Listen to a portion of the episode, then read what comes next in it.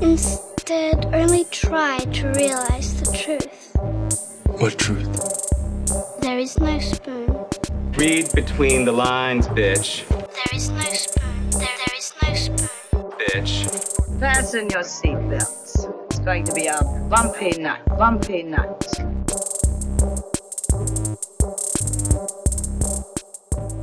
Saludos amigas y amigos, yo soy Mario Alegre Femenías Y yo soy Rosa Colón. y esto es Desmenuzando. Yes. En el episodio de hoy vamos a estar discutiendo la primera temporada de la serie de HBO The Leftovers. Esto fue algo que ustedes escogieron el, para noviembre del año pasado cuando hicimos una serie acerca de los pilotos de televisión. Que Ustedes pueden revisitar. pueden revisitar. Ahí hablamos, creo que fueron como de 14 pilotos de Hablamos un televisión. montón. sí, estuvimos viendo pilotos por, por un mes por lo menos.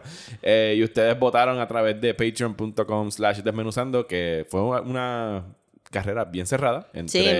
Lost y Leftovers. Lost, eh, Lindelof Leftovers, versus Lindelof. Leftovers ganó por un voto. Así que como fue tan cerrada, después que acabemos con eh, Leftovers, que vamos a tra- trabajar un season por mes, vamos entonces a meterle a Lost en lo que resta del año también un season por mes. Así que no es que Sí. vamos a estar todo el mes hablando de esa serie, sino que una semana le vamos a dedicar un episodio a hablar de alguna temporada de cualquiera de los dos shows de, de Damon Lindelof. Sí, mano. Y de hecho, Rosa, hablamos de Watchmen también. Ha sido como que Lindelof, Lindelof, Y Lindelof. siempre va a ser así. ¿Qué más puede qué- Mientras él no tropiece, siempre va a ser ¿Nos así. queda alguna serie de Lindelof para discutir después de esto? Eh, no. ¿Verdad que no? Podemos hablar de Prometheus. Ah, podemos hablar de Prometheus. pero hay alguien más metió la cuchara. Bueno, Ah. pero antes de hablar de The Leftovers, vamos a bullchitear un ratito. Rosa, ¿qué tienes para compartir en el bullchiteo? Pues tengo un par de cosas. Ahora estoy apuntando como que dos cositas más. Pero primero quería. Vamos a hablar de la charla que tuvimos el miércoles pasado. Yes, vamos a hablar de eso. ¿Qué tal? No, no fue bien, yo creo que. Yo creo que no fue bien. Yo creo que todo el mundo no. Como que le caímos bien a todo el mundo. Hubo, hubo, hubo quórum. Sí. Eh, se llenaron todas las sillas que habían puesto. Yes. Por si están perdidos, fue una charla sobre la. del título, Mario. La relevante irrelevancia de los premios Oscar. que fuimos invitados por el periódico Todas, el, este, el periódico feminista solidario, y fue en Pública, que es un espacio comunitario en Santurce. Y pues sí, hubo quórum y nos fue súper bien. Yo sentí que estábamos súper chilling. Sí, la gente estaba into it. eh, no, nadie se fue, no hubo walkouts. No hubo walkouts así enfogonados. Pues a mí me gusta Little Women y me voy. que pudo haber pasado. Sí, pudo haber pasado. Eh, así que muchísimas gracias a los que se dieron la vuelta. Muchísimas Sí. gracias a Cristina, a Mari, a toda la gente de allá de, de todas por la Yes. invitación y que se repita porque nos gustó mucho participar de eso. De verdad que sí, fue súper fun. Bueno, ¿qué más? ¿Qué tienes por ahí? Pues yo también tuve una expo de arte que se me olvidó darle promo aquí, pero está bien. guau, En el local, ¿verdad? sí, en el local. Digo, el jueves es el closing, so si quieren pasar par- para el closing, pues después de que escuchen este podcast este, el miércoles, pues pueden pasar el jueves al cierre. Es con un colectivo nuevo de artistas que, que soy parte de, eh, que es Tania González, Ivia Pantoja, Adriana García y yo. Y pues somos como que este random group of girls. Y nos estamos como que consolidando en este. Consolidando en este colectivo que les- se llama Les Insu. Que lo pueden buscar en Instagram ahora mismo, tan pronto ponga. el- porque es Les Insu underscore. Eso es Les underscore Insu. Les underscore Insu. Insu. Ok. Y entonces ahí vamos a estar posteando nuestras próximas actividades. Tuvimos un drink and draw también que se me olvidó darle promo aquí. Se me fue el olvidó. que hicieron en, en, en Gurao, Café ¿verdad? En 404. En Cagua, en Cagua. No me Cagua. que el curado, que la gente no perdón. llega. Después la gente no llega. perdón, perdón. Este, sí, pues que ese va a ser uno de mis nuevos proyectos porque, porque claro, ¿sabes? No, o sea, hay que rellenar cada segundo del día. Por supuesto. Con cosas. Tengo Soda Pop Comics, tengo Tintero, ahora tengo Les Insu, más todas las otras cosas de freelancing, más desmenuzando, más todas estas cosas. So, maybe, si no me muero para el año que viene de, de stress y de exhaustion, pues este, van a haber cositas bien cool durante el año. Solo que para que nos sigan en Instagram si quieren. Work, work, work, work, work. Work, work, work, work, work. Work, work, work, work, work, work. Pues yo quería hablar de la reacción a el reveal del nuevo Batman, Robert Pattinson. Yes. Que vimos ahí la semana pasada, 56 segundos. Que en realidad lo que tú ves de Batman son como la mitad de esos segundos. Sí. Porque empieza en penumbra. Digo, todo el video es en penumbra. Pero está bien oscuro, una luz roja. O sea, Sí, I lo- appreciate it. Sí, me tripea que con la luz roja tú todavía no puedes saber de verdad de qué color es el suit. Sí, y que la luz roja como que va con los Red Skies del Batman Animated. Yeah. ¿Tú te imaginas que ese tiro sea rojo? Pues yo creo que sí. No sé. no Eso sé. estaría bien cool. Quiero también hacer un paréntesis de que me gusta, me gusta que estén soltando estos tests. Porque hicieron lo mismo para Birds of Prey. Y lo hicieron con Joker también. Hicieron un Ajá. review similar con, con Joaquín Phoenix. Es mucho mejor que ver como que fotos super photoshopeadas de ellos posando al frente de un white background. Y paparazzi shots del set. Ajá, sí. Que tú siempre están fuera de contexto y tú no sabes cómo es que se está Sí. viendo. Iluminación horrible, de, con zooming bien asqueroso. Brutal. Eso estoy apreciando que están haciendo estos releases así. Eh, mucha gente empezaron a decir, ah, parece Daredevil. Y I do not understand this. Yo tampoco, porque Porque. Daredevil es un derivative de Batman. Ajá. sí, es como que Daredevil es How About Batman, pero ciego y en Hell's. Kitchen. And Catholic. Y, ca- y ya, porque So eso, es, Catholic. eso es lo que pasa con Sí, Batman y bless. Eh, me gustó mucho cómo se ve el suit. Aprecié cuando pude ver las fotos ya ampliadas que se ve el detallito del cowl, que en realidad tú ves que es como un cuero y se ven los sí, stitches el por stitching, las sí. esquinas.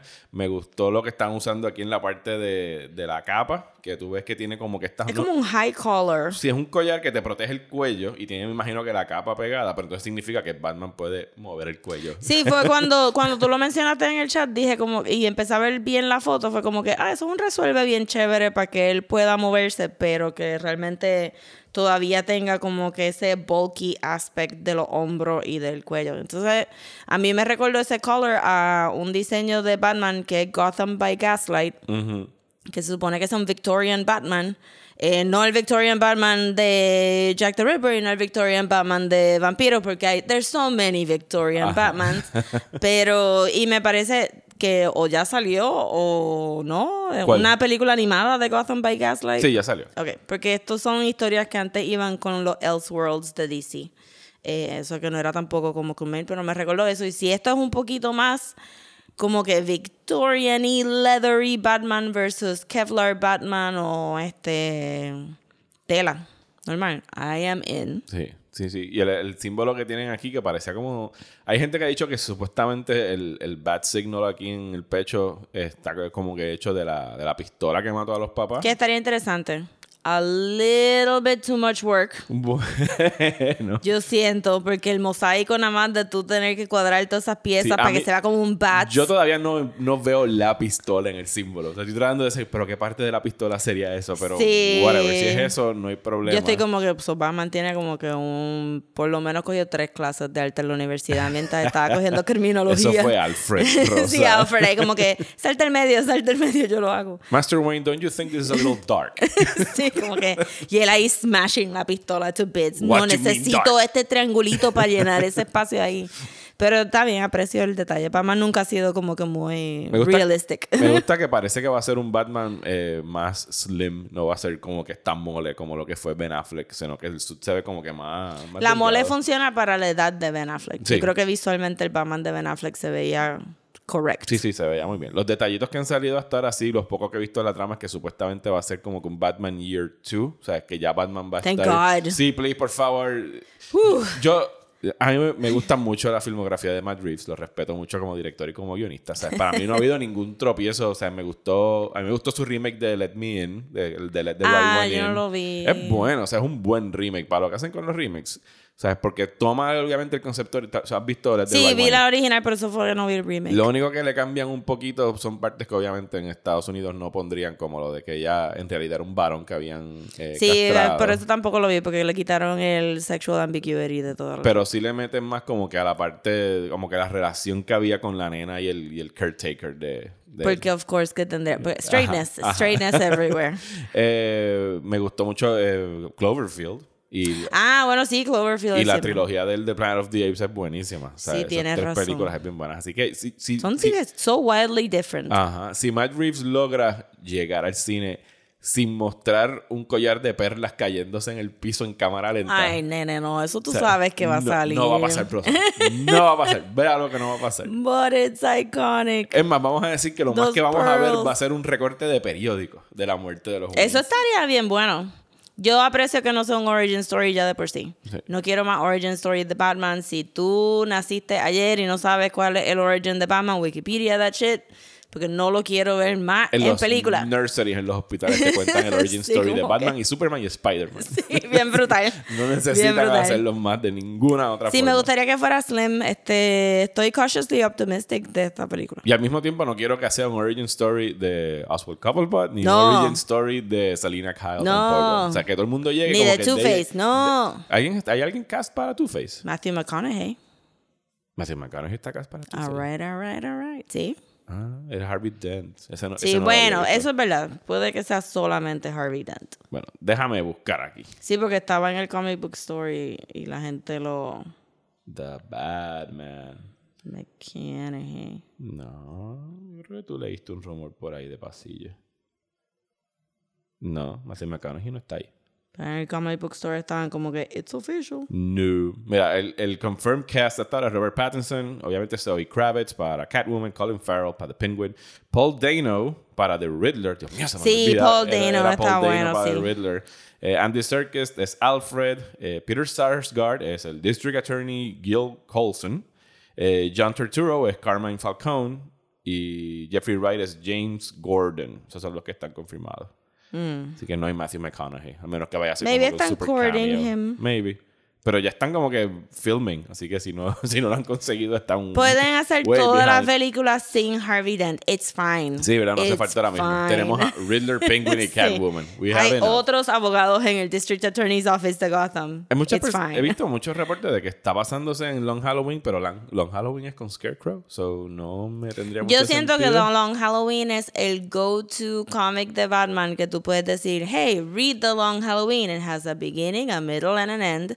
So que todo Make el mundo dice, sí, lo vamos a basar en The Long Halloween y es que la película tiene un beginning, un middle y un end. y that's it. Porque sí, porque también lo hicieron para Dark Knight.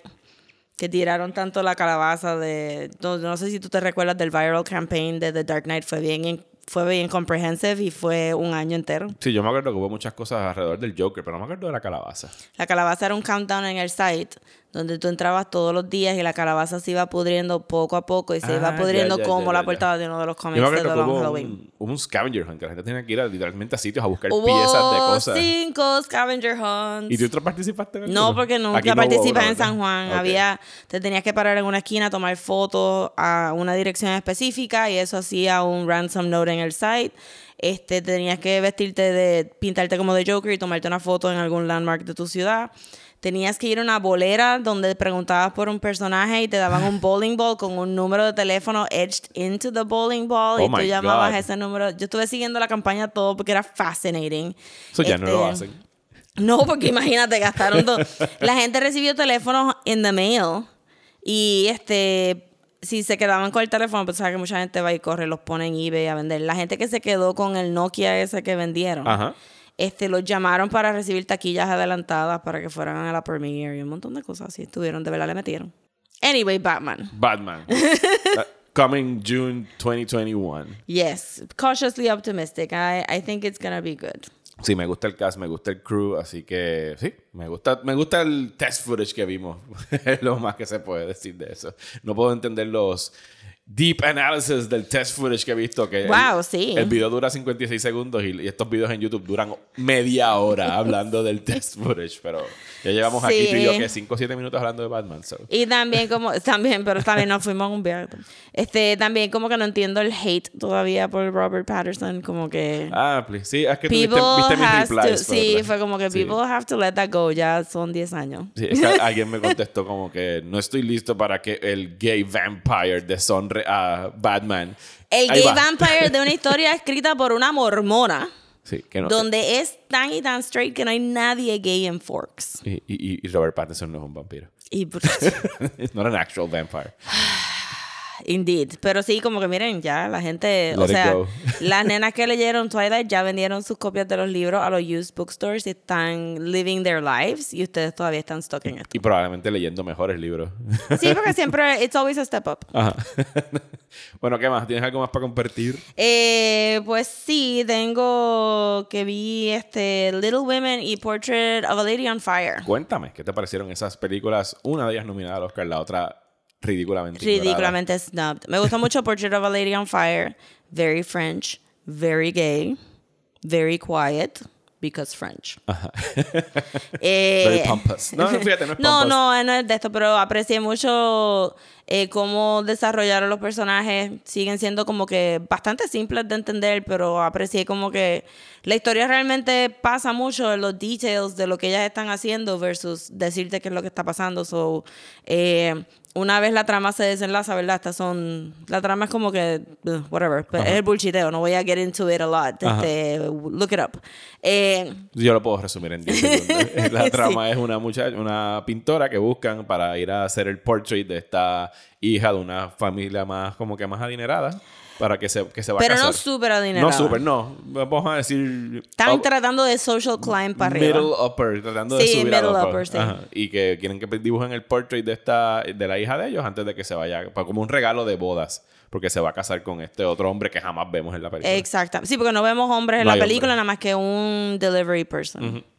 Eh, sí, pero entonces el, el, el thing es que primero ya lo tiene que hacer sin decirle a la muchacha que está pintando el portrait y después pues se enamoran un poquito y después se, she actually poses. después se and then- enamoran un montón. Y después se enamoran un montón. pero habían cositas extra como el world building de la isla en Francia. Sí, Eh, la isla en Francia, pues que una vez este, la relación de ellas empieza a bloom, como que todos los roles de la casa se desaparecen porque la mamá no está.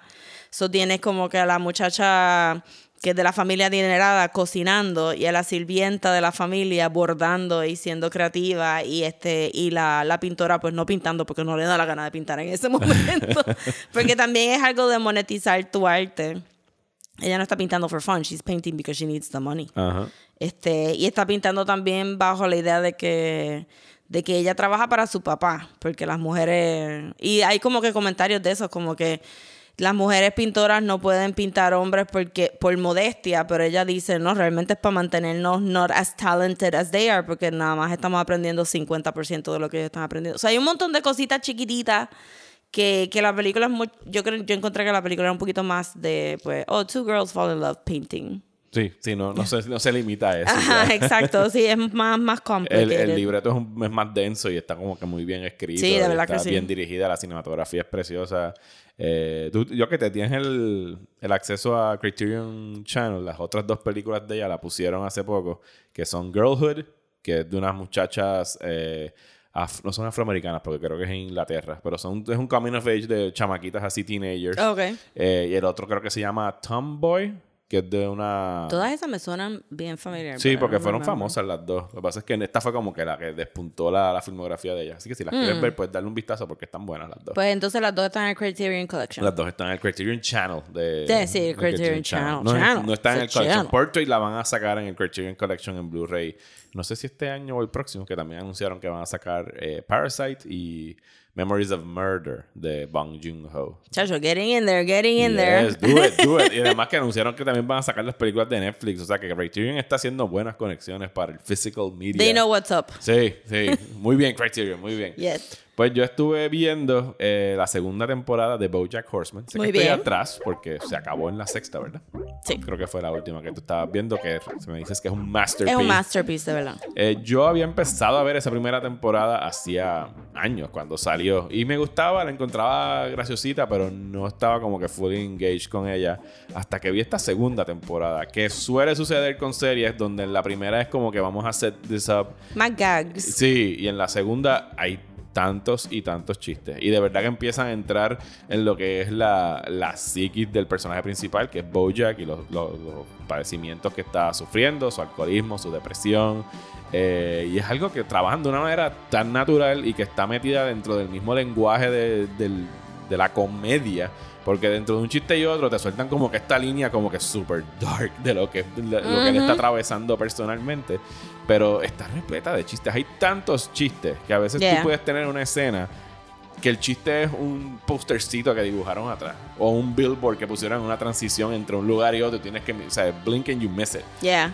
Y eso sin hablar de todos los chistes que son partes de hablados, que son como que puns. Sí, los puns y los alliterations. Sí, y como que jabs a diferentes instituciones en Hollywood, porque hay muchos chistes sobre la industria en general. Sí. Y tantos guest stars, ¿sabes? Y cuando tú empiezas a decir, a veces dicen, no, esta es Margot Martingale, que es una actriz que salió en Justified. Y como que, ¿será ella? Y cuando vienes a ver el final en los créditos, sí, era ella. Sí. ¿Sabes? Daniel Radcliffe hizo su, prestó su voz en una, en una parte Sí, porque son partecitas cortitas y pueden grabarlas rápido. Ryan Johnson, ese no tuvo crédito, ese haciendo de un whatever, pero estaba haciendo la voz y tú sigues viendo el show es como que esa es la voz de Ryan Johnson y sí era Ryan Johnson. Sí, a mí lo que me gustó mucho de Bojack, o sea, al principio era como que pues Bojack está cool, está funny, y después Bojack está soltando como que little truths here and there, pero ya para el final, eh, la manera que ellos usan el medio de animación para explicarte estos puntos de vista y esta psicología y esto, o sea, una cosa es tú decir que tú estás depressed, como tú tra- trasladas eso a animación visual, pero usando todos estos colorful characters.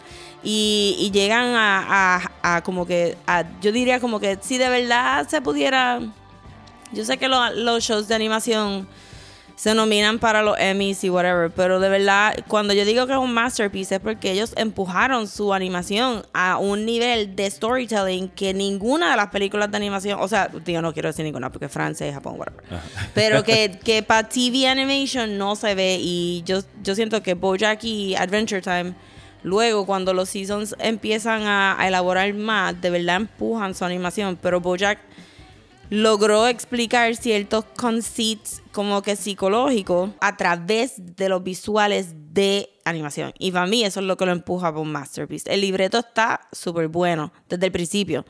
Pero lo que ellos logran hacer para explicar demencia, para explicar ansiedad, para explicar depresión visualmente con la animación, yo no lo había visto en otro show. Sí, no, posiblemente la vamos a discutir completa en algún momento cuando yo la Yes. acabe. Estoy tratando, pero el podcast me tiene viendo 20 cosas. Sí, es verdad. Pero sí, lo tenemos en el en el to-do list porque de verdad it's a really, really, really beautiful animated series al final del día. Así que, bueno, hablando de series acerca de depresión y de querer cortarse las venas, pasemos entonces ahora a hablar de la primera temporada de The Leftovers.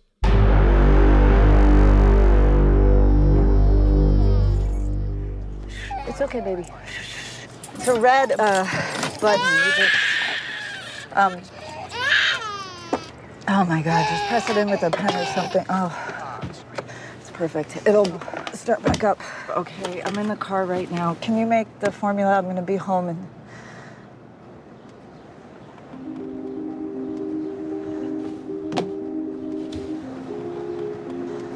Sam?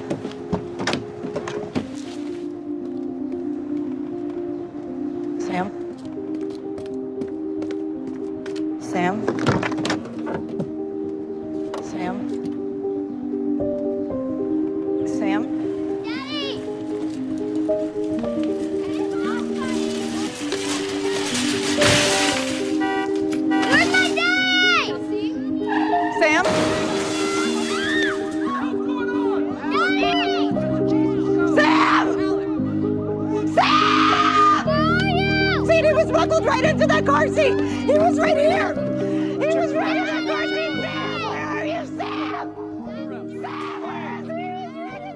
Pues eso que acabamos de escuchar es la primera escena del primer capítulo de The Leftovers, eh, que si bien la recordarán, es esta cosa espantosa donde ocurre lo que en el- la serie se conoce como el Sudden Departure, que ocurre el 14 de octubre y donde el 2% de la población del planeta Tierra desaparece, alrededor de 140 millones de personas. Esa es la premisa de la novela original del autor Tom Perrotta, Sí. que fue adaptada a la televisión, a HBO, que estrena en verano del 2014, junto a Damon Lindelof. Ambos son los showrunners de, de esta serie.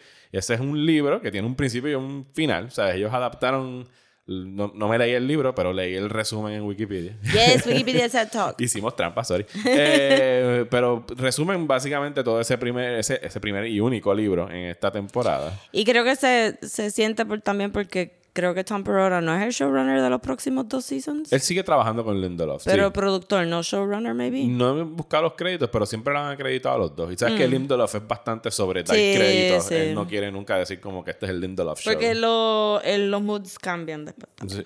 No, no, y que obviamente aquí, si uno si lees el resumen del libro o lees el libro, tú ves las semillas que empezó a sembrar Lindelof para poder tener el chance de hacer otra segunda temporada. Porque el libro y la primera temporada acaban justo en el mismo lugar. Vamos a llegar a él eventualmente durante esta discusión. Y obviamente, eh, spoiler warnings para toda Mega la primera spoilers. temporada de The Leftovers.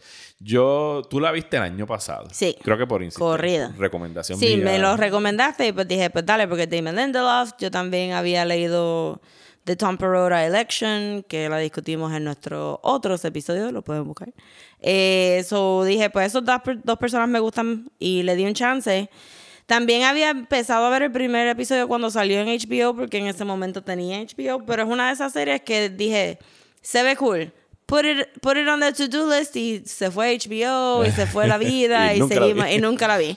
Eh, so, a insistencias tuyas la vi y de verdad que es un es una obra de arte. Sí, no, no, es, fan- es- es fácil. Y ahora que acabé de ver la primera temporada otra vez, para mí está top 5 TV series mías favoritas of all time. Yeah, yeah, yeah. O sea, no- y no pienso que tenga un solo episodio que le sobre. O sea, son 28 episodios en total la serie. Es cortita. También por eso es que no le sobra ningún O sea, episodio. son 22, es súper económica, está muy bien hecha. Yo llegué a ella de un lugar completamente distinto al tuyo, porque cuando la veo en, en el 2014, recién había salido Prometheus, yo conocía del nombre de Lindelof por Lost, pero nunca había visto Lost, algo que vamos a remediar Sí, este año. también. Así que yo venía con el prejuicio de como que, ah, este es el tipo de Prometheus, que ese libreto fue como que bastante... eh.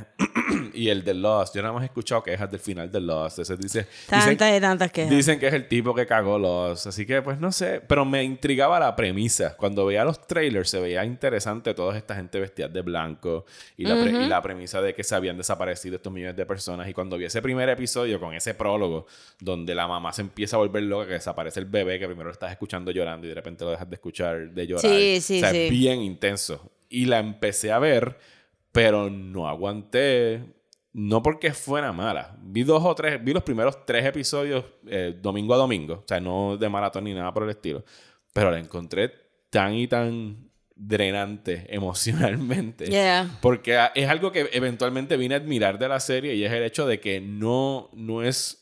No es como la inmensa mayoría de las series de televisión que quieren que al final, como que, pues sí, te vamos a dar algo depressing, pero al final te vamos a dejar con un rayito de esperanza. No, aquí no Aquí es como que no. A veces como que te vamos a quitar toda la esperanza. Quizás te damos un rayito, pero te lo vamos a arrebatar en los últimos cinco minutos del episodio para que te vayas deprimido. es que no, la historia no está hecha para ser hopeful. No, sobre todo est- esta primera temporada, que para mí toda esta primera temporada es sobre denial y acceptance. Yes. ¿sabes? Estamos hablando de un fenómeno inexplicable que pues no les voy a decir si la están viendo con nosotros, si lo llegan a explicar o no en algún momento, pero ah, por lo menos en esta primera temporada Sí. no hay explicación de por qué estas personas Sí, desaparecieron. esta temporada es simplemente fallout de ese, de, de ese evento. Ya han pasado, después de ese prólogo, brincamos tres años al futuro y todo el mundo está hablando sobre el Sudden Departure y ya, pues tú sabes, se ha convertido en algo que hay que conmemorar cada año y serán los nombres de las víctimas de este pueblito en Mapletown, New York, que es donde se va a basar la historia. Uno asume que eso está pasando también por todo Estados Unidos. Sí, no, en todo, en- alrededor del planeta y tú ves, hacen mucho world building a través de news footage, donde te ponen cosas que están sucediendo. Obviamente, esto ha tambaleado, sacudido y posiblemente hasta derrumbado las religiones mayores del mundo. Se supone. Porque no, ¿sabes? No se llevaron como que a los justos y a los buenos, se llevaron a random people. Sí, exacto. Este no es el rapture. no. It's just the sudden departure. Y- It's a new thing. Y, y te lo ponen tal cual. En ningún momento tú ves un acto de desaparición ocurriendo en pantalla. Es que la persona estaba ahí y de repente ya no Tú ves las reacciones de la gente desapareciendo. O sea, tú, tú ves las reacciones de la gente reaccionando a, a que se desaparecieron las otras. Ahora que volví a ver la primera temporada, me pregunté si fue algo que decidieron en términos de visualmente cómo ponerlo, pero me llamó la atención el hecho de que la gente se desaparece con la ropa puesta, no que la ropa como que se cae y se desvanece. Sí, es como que ahí. eh, toda la, toda la huella de esta persona se fue en un segundo. Ajá. Eh, y pues obviamente las religiones, como dije, se sacudieron y lo que empiezan a salir son diferentes sectas y cultos alrededor de este suceso repetido. Dos más populares que las demás. Sí, que tenemos el Guilty Remnant. Yes. Y la otra que vamos a estar viendo en, en esta temporada gira alrededor de este como que David Koresh type character, Sí. que es Holy Wayne. Holy Wayne. que es un hombre afroamericano que tiene como que este culto de mujeres y tiene un fetish por las mujeres asiáticas y tiene- Como parte de su culto, ¿verdad? Él Sí. dice que necesita tener sexo con estas mujeres teenagers asiáticas, son teenagers realmente, con estas este, menores asiáticas para, para este, recharge. Ajá. Imagínate tú. Sure. Sure. Pero él, él se adjudica tener como que este poder de poder abrazarte y quitarte todo tu dolor. Y eso se queda bien ambiguo. Extremadamente ambiguo. Tú decides, o sea, esta serie te pide que tú decidas mucho. Te está dando todo lo que tú necesitas de la historia, pero tú tienes que llegar a tu propia conclusión. ¿Tú le crees a Holly Wayne o tú no le crees a Holly Y para mí eso es de lo más fascinante que tiene esta serie porque con- o sea, es co- nunca te dan una respuesta concreta. No. Tú puedes salir de esta serie y Rosa puede haber entendido una cosa o creído una cosa y yo puedo haber creído otra y ninguno de los dos estamos mal.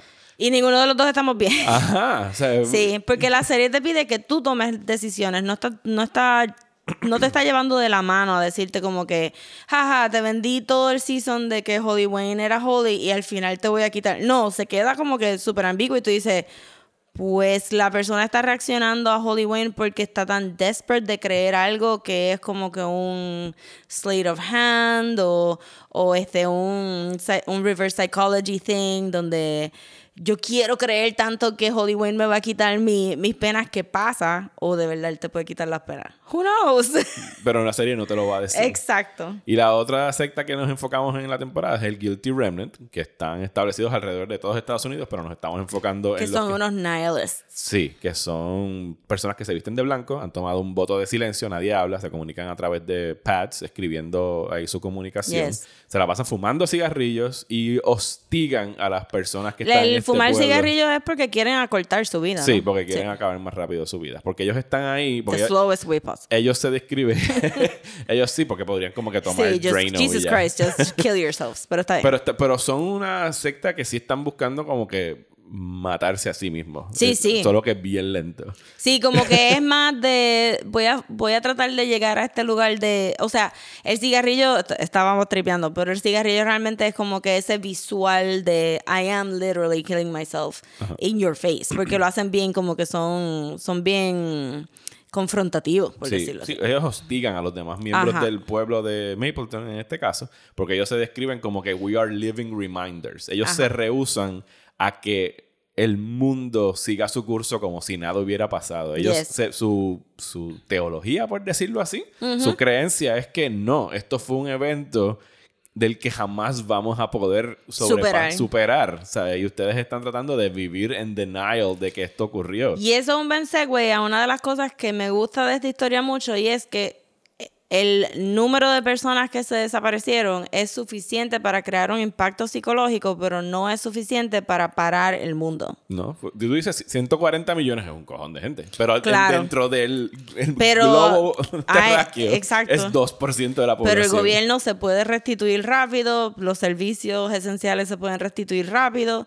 Este, no, no lo vemos a través de esta familia, pero uno asume que todavía las universidades están corriendo, que las escuelas Claro. están corriendo. O Sí, sea, la nena esto- va a la escuela. Esto lo único que destruye es la psiquis Exacto. colectiva y las religiones. Porque las religiones todas se basan si tienen alguna creencia en algún tipo de rapto o de que los justos van a ir, que tú no sabes si se fueron a un cielo o otra dimensión o simple y sencillamente they vanished y ya. Ajá. Porque no hay explicación. Entonces tú ves muchos debates a veces cuando están cambiando de canales entre científicos que están entrevistando y dicen, no, no lo podemos explicar porque dentro de los detallitos que te pone Lindelof por ahí, o no sé si viene del libro, es que hubo un alto por ciento de chefs que desaparecieron. La ciencia no puede explicar por qué tantos chefs desaparecieron. Sí, son como que cositas random, pero eso lo hace más real todavía, porque no es un evento religioso, no es un evento científico, Sino, it- just... It evens the playing field. O sea, estas, estas dos poderes, o que, estas dos vertientes, que es la religión y la ciencia, que siempre tienen un roce, por primera vez a raíz de esto están en lugares iguales. Ninguna de las dos puede explicar absolutamente Exacto, nada. y la tragedia, la tragedia verdadera es ese randomness, ¿por qué se llevaron a mi familia y a tu familia no? Nunca vas a saber por qué. Porque se llevaron a este bebé inocente y a un, Y a- vi- y un violador. Exacto. Nunca vas a saber. Y que la otra tragedia es que el mundo pudo seguir funcionando súper bien. Como que they, they are missed, pero el mundo sigue corriendo y tú eventualmente te puedes acostumbrar a la idea de que tu familia se desapareció. Si lo, si, si lo quieres superar. Porque tu vida corre una normalidad, tú tienes que ir al trabajo, tú tienes que hacer compras, tú tienes que, que se, o sea, asumo que hay agricultores y doctores y todas estas cosas. Lo que esto le arrebató a la gente fue lo que es el closure Exacto. de por qué estas muertes ocurrieron. Porque si tu familia estaba enfermo o tuvo un accidente de tránsito y se murió, pues tú pues, puedes razonar eso. El, el tú no poder darle una, un ración, algo racional a por qué tú no tienes ya esta persona al lado tuyo es lo que rompe las mentes de todas estas personas. Incluso los perros, que empezamos con eso en el primer capítulo. Yes. Los perros que, las mascotas, los perros que fueron testigos de sus amos desapareciéndose. Se, se volvió, they went feral. They went feral sea, porque se quedaron solos o simplemente, pero a los perritos les da mucha trauma también. Sí. Eh, y entonces vamos en- a, a enfocarnos en lo que serían los protagonistas de la serie, porque no vamos a ir capítulo por capítulo. O sea, como No, dijo- literal, el resumen ya es eso. De, literalmente son estas personas de, de esta familia que no, de su manera, están tratando de superar el evento, eh, pero en, el, en términos de world building, la gente se desapareció, the world has moved on y pues todo el mundo está bregando de su manera. That's it. Y hay dos religiones, weirdos. Sí, hay más, porque incluso en el capítulo ese 6, Mm. que, que hay como una convención a la que va el personaje de Nora, hay un chorro de sectas afuera distintas con Ah, diferentes full, full, full, y full, sí, pero esas no son tan populares. Claro, pero tú quisieras saber en qué creen esos. Dime de qué Sí. yo quisiera. O sea, eso es parte de los detallitos así de world building que tú dices como que yo quiero saber Bueno, qué ese capítulo, antes de entrar a los personajes, maybe deberíamos de hablar de ese capítulo, porque en ese capítulo se habla de cómo la gente empieza a, capitalizar de, Claro, del- de la tragedia, porque, of course, capitalism. Sí, pues, eh, entonces, El, el sexto capítulo que se llama Guest, ese fue para mí donde yo dije, wait, esto es algo especial. que salimos términos de, porque. Mapletown es como que upstate New York, so Nora viaja a la ciudad y resulta que, que hay todos estos productos para tú, o sea, self-help books y qué sé yo, pero lo más weirdo, creepy era este... Los, lo- lo- lo- los real dolls. Las reconstrucciones que tú puedes hacer de tus seres queridos para tener algo para enterrar. To get closure. Sí. Ajá. O el, el real doll de... Sí, exacto, como que... Sí, pero porque- lo puedes poner en tu casa si querías Ah, también. no, también. Si quisieras lo podrías tener ahí. Super weird. Pero es algo que totalmente pasaría hoy en día de tú tener un supuesto. infomercial como que Do you miss your children? Well, now you can get some plastic looking things that you can put in your house that look like your children. Ese sexto episodio es el que cuando a mí me preguntan si debo, debo seguir viendo la serie, no me gustaron los primeros, yo digo, llega al sexto. Hmm. En el sexto episodio es que tú te montas o te bajas. Porque para mí el, el- el hecho de que hayan hecho esa apertura a enseñar un poquito más del mundo y enfocarse en Nora en ese momento, Sí. es donde tú dices, ok, esto, esto está interesante, yo quiero seguir viendo esto versus estar como que con el meollo en Mapleton. Esta serie es bien weird también en el sentido de que se aprecia mejor si if you binge it, porque es tan corta, pero 10 es tan draining que you will not binge it. No, exacto.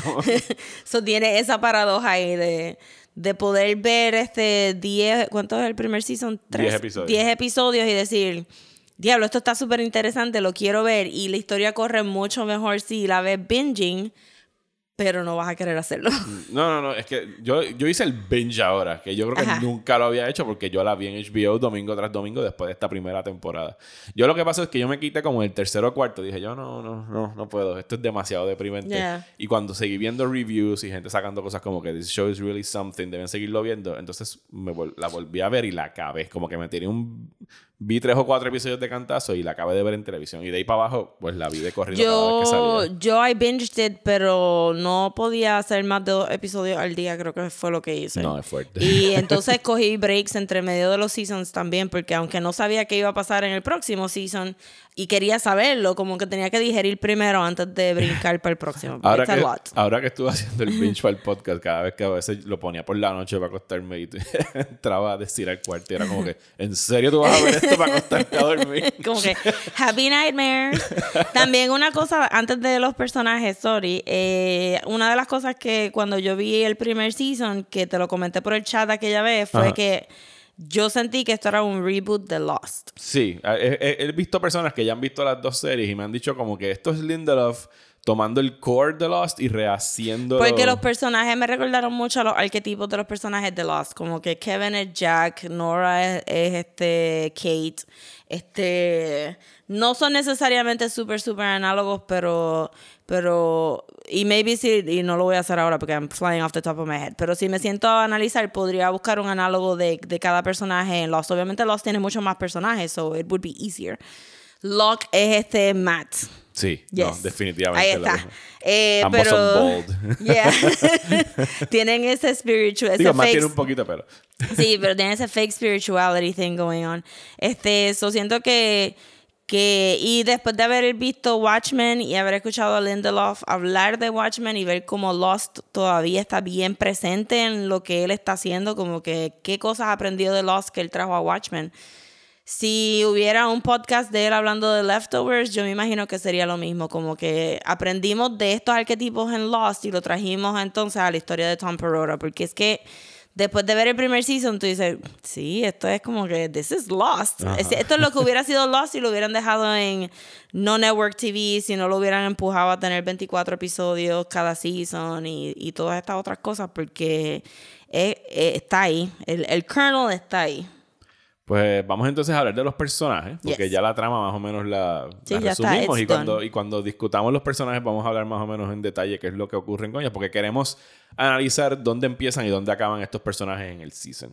La familia principal son los Garvey, que son Kevin, el papá, que es el chief de la policía de Mapleton. Yes. Tenemos a la hija que es Jill, que es un teenager. Tenemos a Tom, que es el hijo de Lori, pero eh, Kevin lo crió como si fuera de él. Y tienen una relación papá-hijo. Y tiene una también. relación bastante estrecha. Y tenemos a Lori, que era la esposa de Kevin, que se fue con el Guilty Remnant recién empezada la serie. No es que Sí. no, no fue justo después del Sudden Pero Departure. entonces está, que no sale tanto en este season, pero el papá de Kevin. Está el papá de, de Kevin, que era el former chief of police Exacto. de Mapleton hasta que se volvió loco. Ese está interpretado por eh, Scott Glenn The only old man en la serie, ¿verdad? en todas las series de televisión recientes.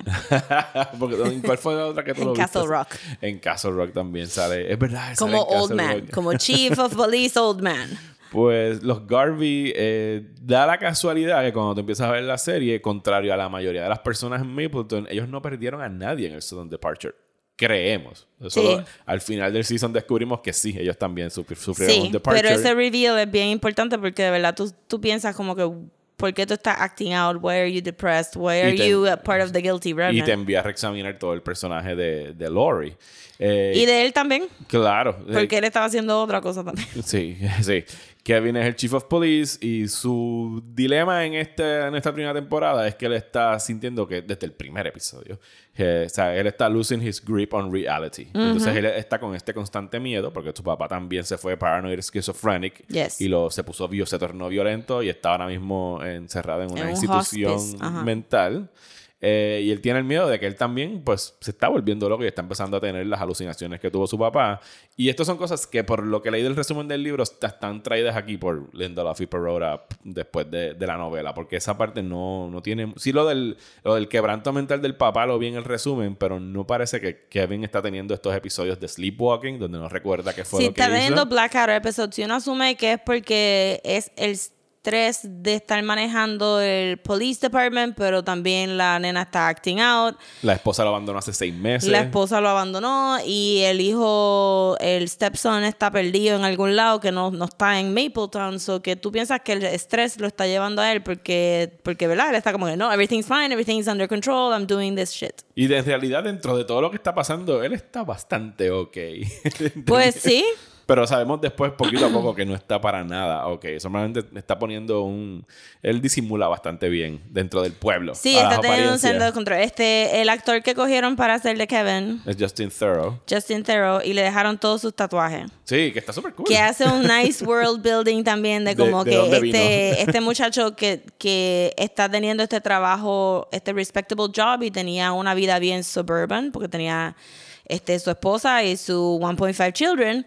Eh, pero entonces, ¿verdad? Y, y tiene muchos shirtless este, scenes, porque obviamente está súper fit. Ajá. Eh, pero entonces te da esa idea de, de, de un dangerous element este, usando, a ver, cast, porque el actor el actor es bien charming, es bien guapo, pero es bien hard. Como Sí. que tú sientes que ese actor puede como que, oh, ¿cuándo le va a dar un puño a alguien? He looks like he's about to punch somebody at any time. Eh, Pero curiosamente, esas son las partes de los blackouts que nunca vemos. Porque Ajá. él sí hace eso. Pero porque sabe actuar vulnerable también, Ajá. pero su físico ayuda un montón a la historia porque se ve hard, se ve como que Sí, tough. puede, puede- parece un prison character. Ajá, es como que parte full estaba como que Ponco hace 10 años atrás dándole puños a la gente en el mosh pit y de momento un policía.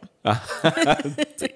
Eh, el personaje de Kevin, pues, es, yo diría que es el protagonista de este primer season. Es el punto de vista principal, sí, for Sí, sure. y él tiene que, pues, como dijiste, está bregando con la hija, que está enactinada porque la hija está resintiendo mucho el abandono de la mamá Normal. y que se fue con el Guilty Remnant sin ninguna explicación, simplemente un día cogió sus motetes y se van. Y entonces el Guilty Remnant tiene como que este proceso de iniciación donde pues tienes que desprenderte de todas tus conexiones. O sea, es como que bien Sí, porque no, que- no tienes que, no puedes estar atado a la tierra si quieres morirte. Eh, la contraparte de Kevin en la serie sería Nora Durst. Que la particularidad de, la- de Nora Durst es que ella, pues, es la persona en Mapleton que perdió a toda su familia en el Great, en el Sudden Departure. Su esposa, su esposo y sus dos hijos. Y entonces ella, su manera de lidiar con este trauma, eh, pues es bastante peculiar porque Sí. tiene, tiene un como un death wish donde ella necesita renacer de vez en cuando para Sí. tratar de seguir adelante. Eh, hace este ritual que en, en realidad parecería que lo hizo, lo ha hecho dos o tres veces solamente. Donde Full, lo he hecho un par de veces. Llama a una call girl, la invita a su casa, pone música de death metal bien duro, se Para pone, que la gente no escuche el, eh, el, el shot. pone un matre en la sala y pues la call girl dice, ok, pues esto es lo que vamos a hacer. Ajá. Pero no, ella se pone un bulletproof vest y le dice, pegamos un tiro aquí en la caja del pecho, te voy a pagar 3 mil dólares para Exacto, que y me dispare". pues la persona usualmente está bien reluctant y ella le dice, no, no, todo yo lo he hecho un par de veces, this is No fine, no va a nada." pasar nada. este, y es una, es, es, va bajo el mismo credo de lo, es un, es un step up de The Guilty Remnant. Sí, no, ella está por encima del Guilty Remnant. Ajá, porque no- no, porque no se quiere morir. Ajá. Tiene, quiere pasar por esa experiencia de casi morir. Ujú. Y ella, su trabajo, ella trabaja con el Department of Something Departures, un departamento que crean en Estados Unidos post el suceso. no sí, es para, para verificar el fraude de las familias que estén mintiendo que la gente se fue en el... En el, En el Sudden Departure. en el Sudden Departure porque van a recibir una compensación. Sí, porque parece que el gobierno empezaron a pagarte por tus familiares desaparecidos. Y ella tiene que ir a realizar un cuestionario, que son unas preguntas bien específicas, porque están tratando al mismo tiempo de buscar un patrón entre los desaparecidos. Sí, exacto. Es un, es un censo de quién se fue y un ¿Quiénes tratar de investigar de por qué se fueron. Pero las preguntas son súper random también. Sí, no, hay una, en, en el capítulo de ella en específico, hay una pregunta que, según su cuestionario, su, su jefe le increpa porque está sucediendo, que siempre contestan sí. En todas sus preguntas siempre dicen que sí, no saben si es que ella está poniendo la respuesta por las demás personas. Y la pregunta al final te enseñan que es, ¿Do you believe your family member is in a better place? O sea, que dentro de todo, Nora sí cree quizás en algo, no es una persona creyente, pero piensa que, o por lo menos se quiere convencer y creer, porque aquí hay mucho de convencimiento en la serie, de que su Sí. familia está en un mejor lugar. I mean, es la diferencia de, de- Exacto, pero ¿qué es un... O sea, cuando tú dices they're in a better place, usualmente la gente se refiere porque está en, En heaven. heaven, ajá. Eh, que quiere decir que la persona se murió, pero Nora literalmente, y eventualmente vamos a ver esto, pues she's- she- se enfoca en ese place. Ujú. Este, no es nada espiritual. Es como No. que la materia se tuvo que haber Es un trasladado. literal place. Ajá, es un literal place. O sea, es como que científicamente, pues sí, no se pudieron haber esfumado thin air porque la materia no se desaparece. Sí, en algún sitio tienen que estar. Exacto. Eh, Nora entabla una relación eh, emocional y obviamente pues también sexual con Kevin. Ambos están bien necesitados de compañía. Eh, sí, los dos tienen como que este dark streak también. Sí, de hecho, en la primera noche que tienen relaciones sexuales, después de varios intentos de que tienen varios dates y es como que no acaban de tener sexo, él le, él le confiesa, I think I'm going crazy. Y ella dice como que, you've come to the right place. O sea, Sí, que hay un como que cool. I'm crazy too. Sí, exacto. Así que bienvenido. Pero eventualmente, y en este season, hay un, hay un disconnect de lo que ella pensaba que era crazy y lo que él pensaba que era crazy. No, no, eso lo tenemos en el segundo. cuando empiezan todo el mundo a revelar. No, porque, porque porque él no le dice lo de los blackouts. No, Pero nosotros sabemos que el crazy de él es como que un poquito diferente al crazy Bueno, de el, ella. el crazy de ella es como que, pues, a veces yo llamo a gente para que me disparen un tiro en el pecho. Ajá, pero él El está crazy full es on como going que- blacked out. El es como que, ah, ¿no te acuerdas anoche cuando raptaste a esta persona, te la llevaste en un carro? o como que está, llegas con los pies sucios y no sabes qué Sí, no, el haciendo. segundo season es, pero in- incluso sin en- entrar en detalles del segundo season, hay un- una comprensión de que, ok, tú estás crazy, pero yo te voy a ayudar. Mira, esta es tu manera de, de que no te pasen estas cosas que tuvimos cuando. Porque, lo sí, exacto, exacto. Porque en este season, al final de este season, hay casi una ruptura entre Nora y. Sí, parece que se va a dar la ruptura. Porque they were not, they're crazy, but they're not crazy in the same level. Si no están en el crazy. mismo wavelength. Ajá. El, el hermano de Nora es eh, Matt. Es Matt Stevenson, creo que es el apellido, ahora mismo no me acuerdo. Él es, el, él es un ministro, él es un pastor dentro de Mapleton. Sí. Es un sea, pastor, no es, no es católico porque está no, casado. no es católico porque Estados Unidos no son primordialmente Debe ser católicos. como que Church of England o Sí, Episcopalian algo así. o algo por el estilo. Something. Los que te permiten Ajá. casarte y tener una, una vida.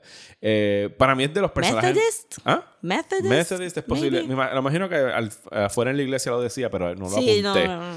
Eh, a mí me encanta el personaje de Matt porque tiene como que este dilema y este conflicto, obviamente, porque su iglesia está vacía. O sea, él es un pastor sin without a flock. Él es un pastor de Lost Causes. Ajá, porque ya la gente no va a la iglesia porque ¿por qué voy a ir a la iglesia? Todo lo que usted me está diciendo es mentira. ¿sabes? Bien brutal. Y él se ha tomado, la- pero él es todavía, aún con todas estas pruebas que le ha tirado el cosmos, él es bien creyente y él piensa que tiene que haber una razón y la está buscando constantemente. Sí, el flow de él es tratar de, o sea, él quiere comprobar que no fue el rapture Ajá. porque la gente que se llevaron habían cometido pecados y no los habían, ¿verdad?, absuelto de estos pecados.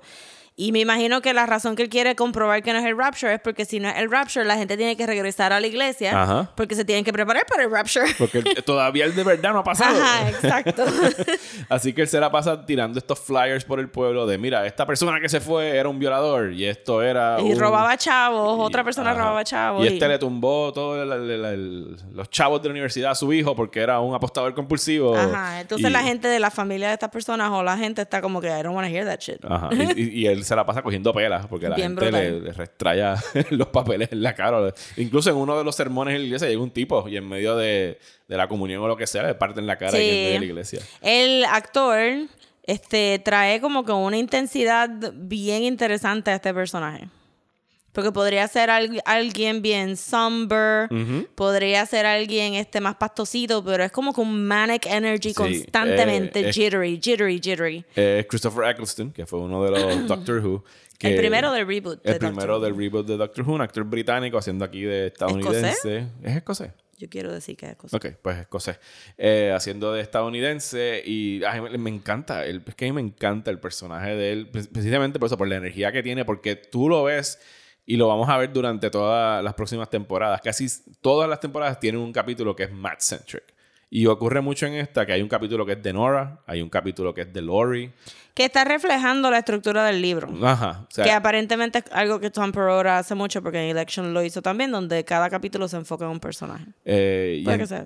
Exacto. Y, y entonces hay, en lo- los capítulos de Matt siempre tú puedes ver como que este conflicto que él tiene con que ya de verdad, loco, ríndete, no hay, no hay más nada que Sí. tú puedas decir en- para creer en esto que te estás, en el cura y que te estás bebiendo Sí. tú mismo, pero siempre al final, o sea, él no pierde la esperanza. Y yo el pienso que es problema un de- personaje tan necesario en una serie tan deprimente. Sí, pero la historia, I mean, la historia really beat, o sea, él es Job.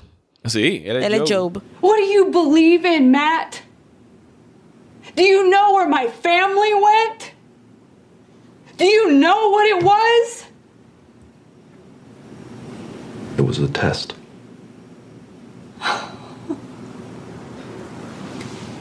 Not for what came before, but for what came after. It was a test for what comes now. Well, if it was a test, then I think you may be failing it. Entonces la esposa de él está en coma porque, porque el, el Great Departure, ella tuvo un accidente y quedó en, coma. en el carro, estaba en el carro Él está a punto de perder, perder también la iglesia en términos financieros. Y ¿no? la pierde en la temporada. Y la pierde, pero te la pierde después de como que dos horas de él tratando de figure out cómo lo va a resolver. Viendo señales. Porque él, sigue viendo una. Pero est- esto es lo que llegamos de que.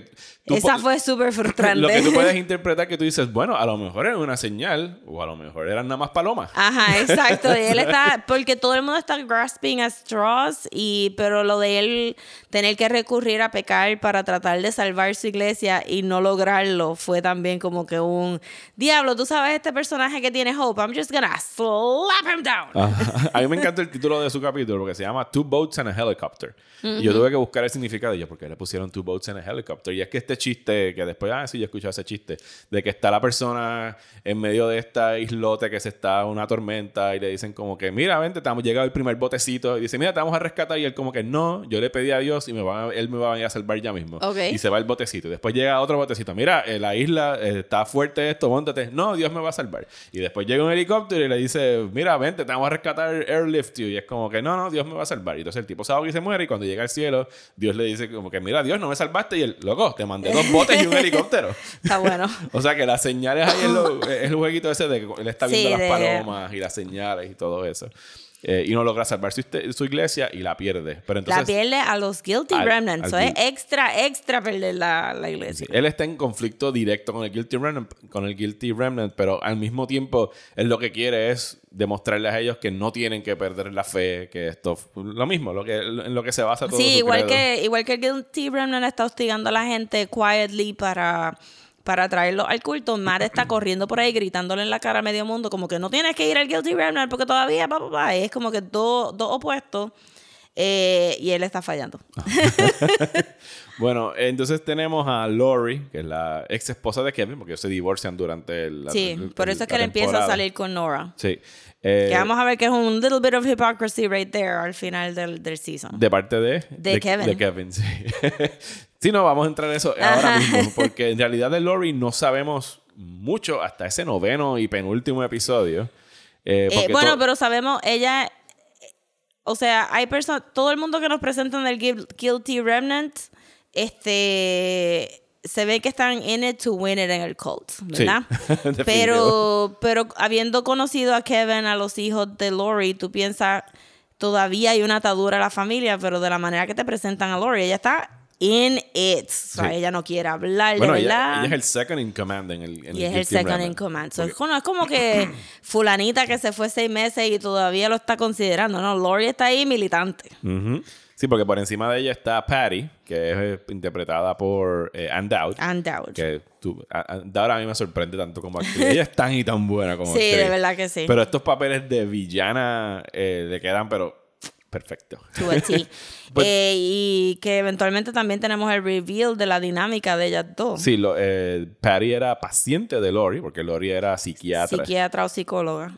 Y entonces eh, Patty venía de una relación abusiva con su marido. No sabemos si perdió. Esos detalles creo que no los revelan. No sabemos si perdió a alguien en el departure, si el marido desapareció o lo que sea. ¿Se llama mató al marido? Si ella mató al marido también, posiblemente. Sí. Pero Lori, de verdad que todo lo que sabemos de ella hasta ese noveno episodio es por tercero. Es lo que diga Kevin o lo que diga Jill, porque no hay flashbacks de ningún tipo hasta ese noveno episodio. Sí, y, eh, y por la relación de ella y Patty y la relación de ella y Meg. Sí, que sabemos que ella, como tú lo, muy bien lo dices, tiene una convicción de que incluso hay un episodio donde Patty le dice como que, mira, estás flaqueando, decídete porque todavía parece que estás teniendo feelings por tu hija. I understand your family. It's your past. I understand that going back to them feels comfortable and easy. Because the alternative, what we do, is very, very hard.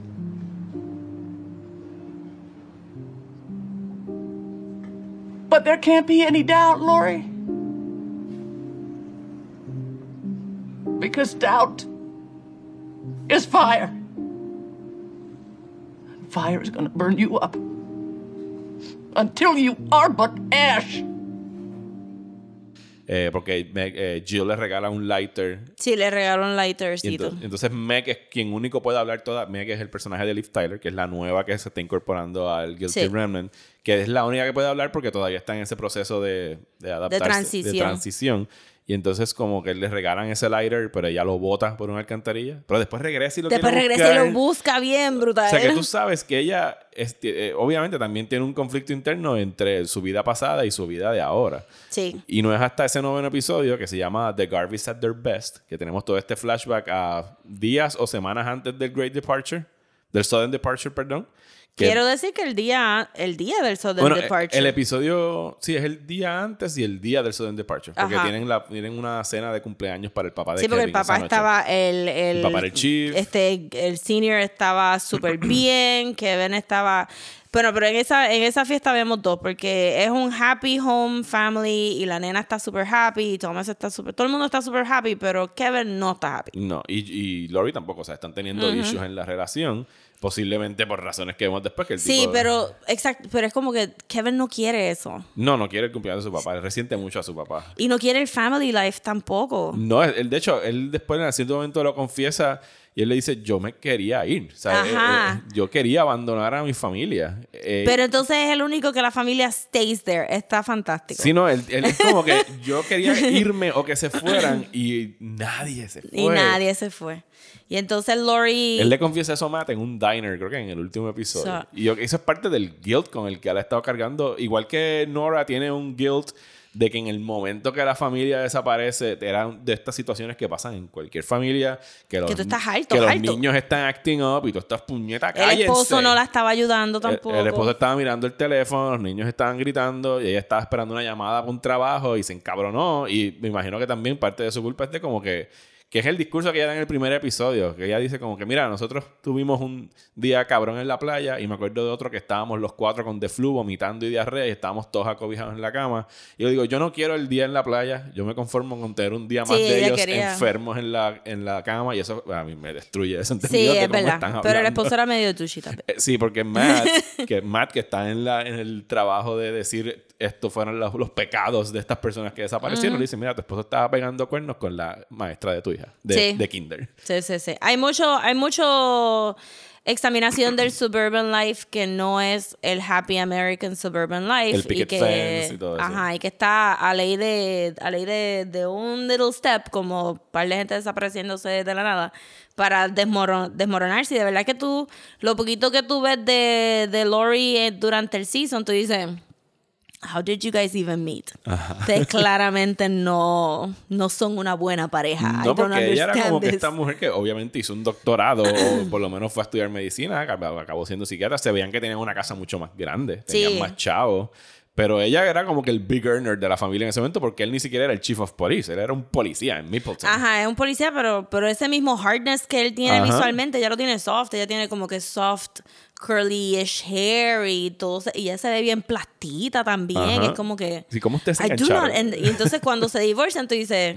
"Ujú, Y era sí, hora. Probably should have done this hace tiempito porque no lo veo. Eh, pero sí, sí hay un affection, pero es que no eran un good couple. Y me imagino que con el, entonces el reveal de, de Lori es que el día del, del Remnant, la, el, el Gar, eh, ¿cuál- ¿cómo se llama el apellido? Los Garveys. Los Garveys. El Garvey que se desaparece era un unborn child que ella estaba yendo a un sonograma que Kevin no sabía. Y, y ella estaba como que decidiendo si lo iba a tener o no. Sí, flaqueando porque Ajá. obviamente no pega con Kevin y... Y, Y empezar a tener otro muchacho que ya no Ajá, está saliendo de high exacto. school. Era como Sí, que- porque exacto, la nena está que Estaba- sé yo en de haber 11. estado en- no, porque Yeah. ella, si ella, si ella era a lo mejor un senior en tres años después, ahí tiene que haber estado como Ah, en en noveno. noveno, sí, porque la, la vistieron bien chiquita, sí, sí, es ajá. verdad. Super cute. Este, sí, que, que tiene que haberlo considerado, pero entonces a ella sí se le dio lo que estaba pensando, como que, ¿is this a good option for me right now? Y el universo le dijo, no.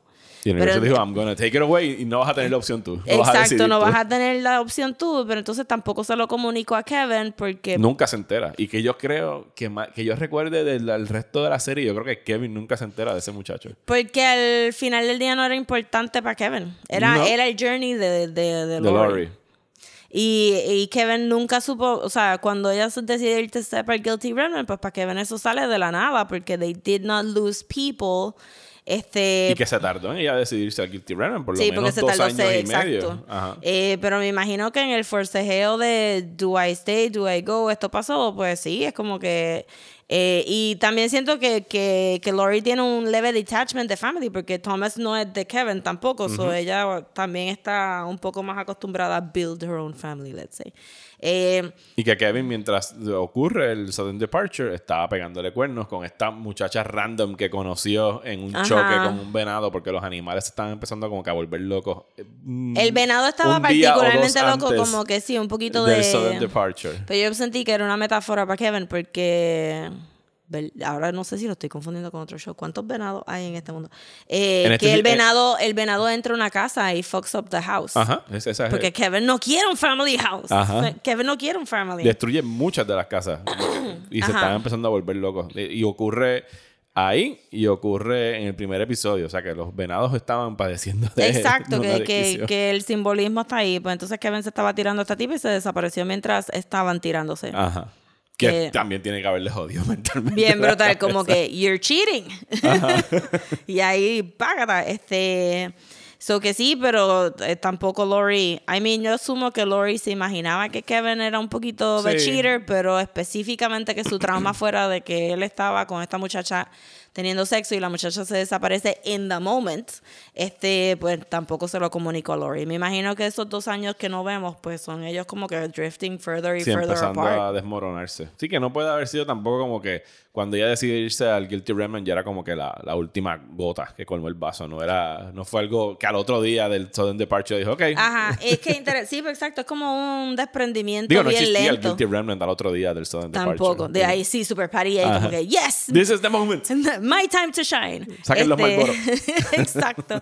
Pero que sí, que un desprendimiento lento y realmente eh, vemos luego a través de la serie que realmente no es un desprendimiento completo tampoco. De No, no. nadie, de parte de nadie. Estos personajes principales se quedan atados to each other for a long time. Sí, es- es- es- no, no, no cortan esas conexiones en ningún momento. Y yo creo que eso es lo más que les afecta. Es el, el- el seguir conectados tras este trauma que ninguno de ellos puede sobrepasar emocionalmente y que Yeah. posiblemente durante este primer season ellos poco a poco lo acaban aceptando de que, ok, maybe podemos ir al next step. Porque ni siquiera es que van a move on from it. Sí, para mí como que se quedan familia forever por más tóxicos que sean with each other, pero Kevin y Lori siempre se van a buscar for reassurance, por lo menos Kevin a Lori. Ayer que estaba viendo otra vez el, el capítulo final, que Kevin se. Los caminos de Kevin se cruzan con el de Holy Wayne por un instante en un Yeah. baño. Que a Holy Wayne lo estaban buscando el ATF. O tiene. eh, porque está. Digo, el ATF porque añadieron Colts también. Era al- ATFC o algo así. ATFC, Porque sí. también estaban buscando Colts. Y en realidad, en cierto momento, a Kevin llama a esta agencia que existe en Estados Unidos, sin- con excepción de la C. Aunque no sé si de verdad se la añadieron en, en la actualidad, porque podrían muy No, bien más vale que no. Yo no sé si ellos quieren coger mucho crédito de estar quemando casas con cultos de gente. Que le dicen como que, mire, Chief, si tú tienes un problema con el Guilty Remnant, dinos, llegan tres guaguas Ajá, y se los lo llevan y ya desaparecemos está. en nada. Y a todas estas él decide no hacerlo. Eh, cuando Porque ese- su esposa está ahí. Porque su esposa está ahí, por supuesto. Él en todo momento- sí, él tiene un conflicto de intereses dentro de... Peleando mucho con el mayor de la ciudad. Porque quieren que le metan mano al Guilty Remnant, pero él tampoco quiere ser violento con ellos porque puede afectar a su esposa. Ellos los apedrean, le tiran cosas. De hecho, tienen, están dispuestos a ser mártires por la causa. Porque tenemos un episodio que es el de Gladys, que es una de ellas que se somete a que la apedreen en un bosque para que parezca que están matando Sí. miembros de Guilty Remnant y poder como que elevar su, su causa. Sí. Y lo mismo sucede con Patty. Solo que Patty sí parece que fue, o sea, sí fue víctima. Porque Sí fue Kevin la víctima, rapta pero, en uno de sus spells. inmediatamente toma control de la situación. Sí, no, él se la lleva con este tipo que no hemos mencionado, que, el, que es el, el dog killer. el dog killer que nunca mencionan por nombre, que en algún momento pensamos que podría ser un personaje imaginario, pero otras personas lo ven. Lo, lo ve Patty, lo ve Jill en cierto momento. Sí, después de un tiempo, al principio hay como con un dream-like thing alrededor de Kevin que tú no sabes si este es dog killer de verdad Ajá. porque no encuentras la guagua del tipo Ajá. y todas estas cosas, pero después te dicen sí, está bien. Y He's el- just crazy. Kevin, Kevin se quedó dormido y despertó y se fue a emborrachar en una barra, según le cuenta el tipo. Y raptaron a Patty, se la llevaron a esta cabaña, la amarraron. Y Patty le dice como que, mira, no, yo no te voy a dejar off the hook. Si tú me sueltas, yo voy a ir a reportar todo esto. Así que tú o me matas o... Y, y en realidad ella lo que Sí. buscaba era que la mataran. Sí, porque si ella era la head del culto, esto iba a escalar exponentially. Plus que ya para este tiempo nosotros sabemos más o menos cuáles son los planes del culto. Estaban buscando hacer otro gesto de remind you people de remember En el them. aniversario. ¿Era el No, no aniversario? era Le pasó el Ya aniversario. había pasado el aniversario. Había pasado en invierno también porque vimos Ah, una parte claro, con sí, nieve. sí, sí, no, haber sido no, un sí. par de meses después. Sí. Y es que pusieron todos estos eh, recreaciones de los, de los seres que parecen... Los real dolls que los real dolls había que vimos en el sexto episodio y los pusieron en las casas de la gente que perdieron con su ropa. y En todas le- esas como cosas. que con la ropa y el segundo antes de que se desaparecieran. Sí, sí, Son en posiciones de como que la gente bajó a sus casas y de momento ver a, las- a los seres queridos que se habían desaparecido en el mismo spot donde se desaparecieron Ajá. con la misma ropa porque ellos buscaron hasta los files Ajá. Para chequear bien como que wow, qué dijeron que tenían puesto porque me imagino que todo el mundo pues como llenó el formulario como missing person so qué ropa tenían puesta y qué sé yo hasta los babies Ajá. so Y- yes Y obviamente Traumatic. Mapleton se vuelve un caos y se forma un motín y van y queman todas las casas que ellos tenían. En este momento, pues la este Jill, la hija de, de Lori y de Kevin, estaba también con la mamá. Había tratado de integrarse a Guilty Remnant, pero llevaba Pero un par realmente de horas más, era más para guilt. a Sí, la ella mamá. quería, ajá, ella quería que la mamá se fuera de ahí. Sí, era, era get a rise of, of her mom. Este, pero entonces, este, Kevin la saca de la, de la casita. Eh, y entonces, pues eso, eso como que saca a Lori, o sea, la une con su familia. La deja hablar por primera vez en la serie fuera del flashback episodio. Exactamente. Que grita el nombre de Jill. Ajá, y entonces Kevin lo entiende rápido, la salvan. Este, pero también el fuego cements más a, que no hemos hablado de Meg, pero el fuego es lo que hace que Meg se entre más todavía el culto. Sí, no, ella se va bien radical. Y que se Ajá. notaba ya esas tendencias porque en cierto momento cuando ya ella había aceptado el Guilty Remnant, eh, se desquita con Matt y le da una pela y ellos le dicen, mira, no, we're not violent. Ajá, sí, sí, bien brutal. y estaba gritando y hablando al punto de que Lori le tiene que meter un par de cosas como que, loca, nosotros no hablamos. Sí, con Meg, el personaje de Meg de Liv Tyler es como vemos el recruitment, este, el recruitment del Guilty Remnant, que es simplemente pararse en un sitio vis- visible para que la persona que ellos están courting lo vea. Y es como que un wearing down de sálganse de aquí, nadie los quiere, versus. Pues Deja- caramba, ¿qué let me. que decirme tú? Como que, o bueno, porque ya la, la cosa, pues, mira, el mercadeo de Guilty Remnant is really good. Ajá. Porque Kudos. kudos al mercadeo de The Guilty Remnant porque visualmente son icónicos. O sea, cualquier persona vestida de blanco ya tú vas a asumir que es un Guilty Remnant. Pero que porque, la, porque han cubierto tanto de estos cultos en las noticias, they don't really have to say anything. La gente sabe que, de qué ellos son. So, ellos simplemente tienen que pararse como un living billboard al frente de las casas o perseguir a las personas a restaurantes o a salidas afuera y simplemente quedarse parados ahí and just look at them. Y que la historia de Meg yo no me acordaba. Es interesante porque ella no pierde a nadie en el Sudden Departure. Tampoco. Su mamá muere el día antes del Sudden Departure. Y lo que Matt explica en cierto momento en la serie es como que her, o sea, her pain was eh, robbed from her. O sea, ella no, como su mamá murió y de repente 140 millones de personas también se murieron. No pudo tener un mourning period. ella no pudo tener su propio morning period, sino que se aglomeró con el de toda esta otra masa de Yeah. gente. Y ella era upper middle class, este... Estaba, se iba a casar. Se iba a casar. So, tenía como que este, again, regresando a la examinación del suburban life de Estados Unidos, estaba puesta para ser una, una housewife of Mapletown. Ajá. y, y vivir una vida de I'm gonna get married, I'm gonna have 2.5 children, etc. Este, ahora sí diciéndolo, pues obviamente Kevin y Nora también tienen su 1.5 children. sí, cuando, donde termina. Es que de verdad son bien white picket fences y we have a dog y bla bla bla. Pero antes de llegar a donde concluye la trama, eh, no hemos hablado de Holy Wayne y de Tom, que es lo Tampoco. que está pasando por allá, porque ya habíamos dicho al principio que él tenía como que este culto donde tenía muchachas asiáticas, donde preña a una, embaraza a una de estas muchachas. La implicación es que casi todas estaban preñadas. Sí, pero en- eh, cuando empezamos Pero los él primeros episodios, que era la única. baby. Ah, exacto. Pero no sabíamos que había más mujeres preñadas. Ah, claro, claro. Nada más sabíamos que le da a Tom, le dice, mira, esta muchacha es importante. Es- sobreentendemos que va a ser un hijo de él y que podría ser el Mesías El o otro dentro de su religión. O sea, que tienes que llevártela y cuidártela porque la ITF está persiguiendo a Wayne y tienen que estar on the move en todo momento.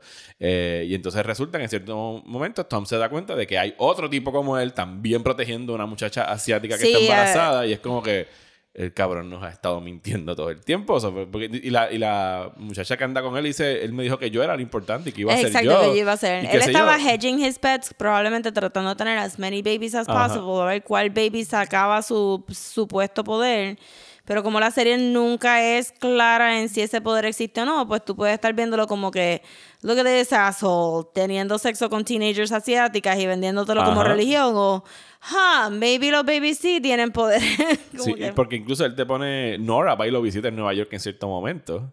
Eh, cuando Nora fue a la convención, escuchan cuando Nora le saca en cara al tipo del self-help book de que le había peleado a toda su familia y ella, you don't get over this. Uno de los scouts para Holy Wayne le, le dice, "Mm, Yeah, I- I, got a, I got a person that can hug you. Ajá. Y te quedas Eh, nítida. de chacho. Mil besitos. Ajá, exacto. Y ella dice como que, fuck it. ¿Qué carajo? Do you want to feel this way?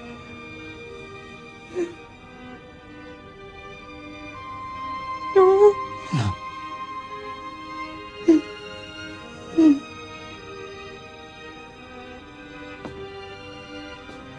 let me take it from you.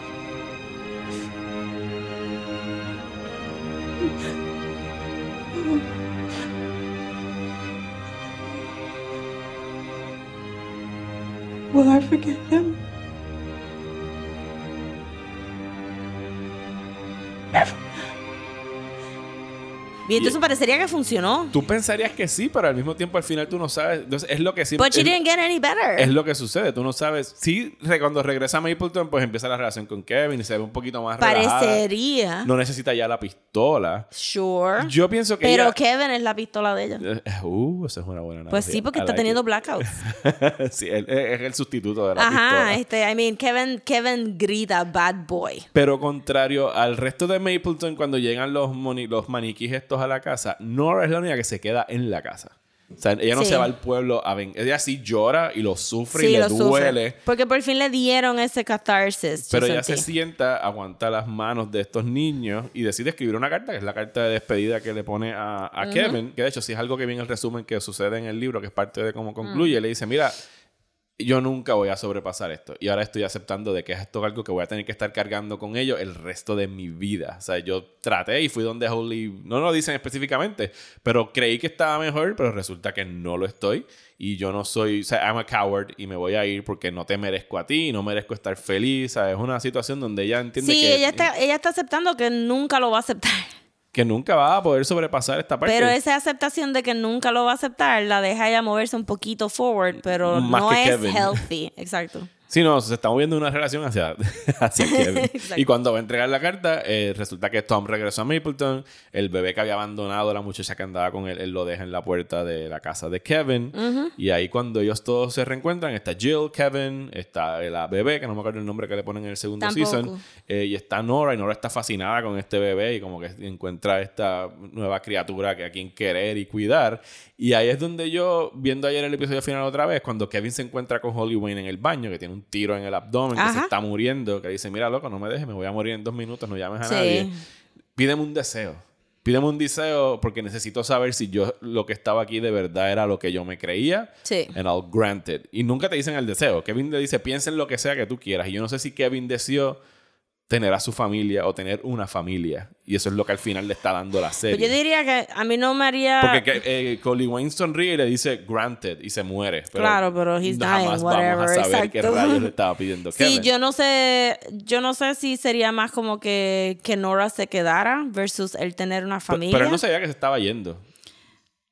No, no sabían. No, no, físicamente no sabía, pero tampoco Ay, podía pensar. pasando 20 cosas Claro, pero tampoco podía pensar que él era una persona that somebody would want to stay for. Ujú. Porque he's having blackouts and he almost killed a person.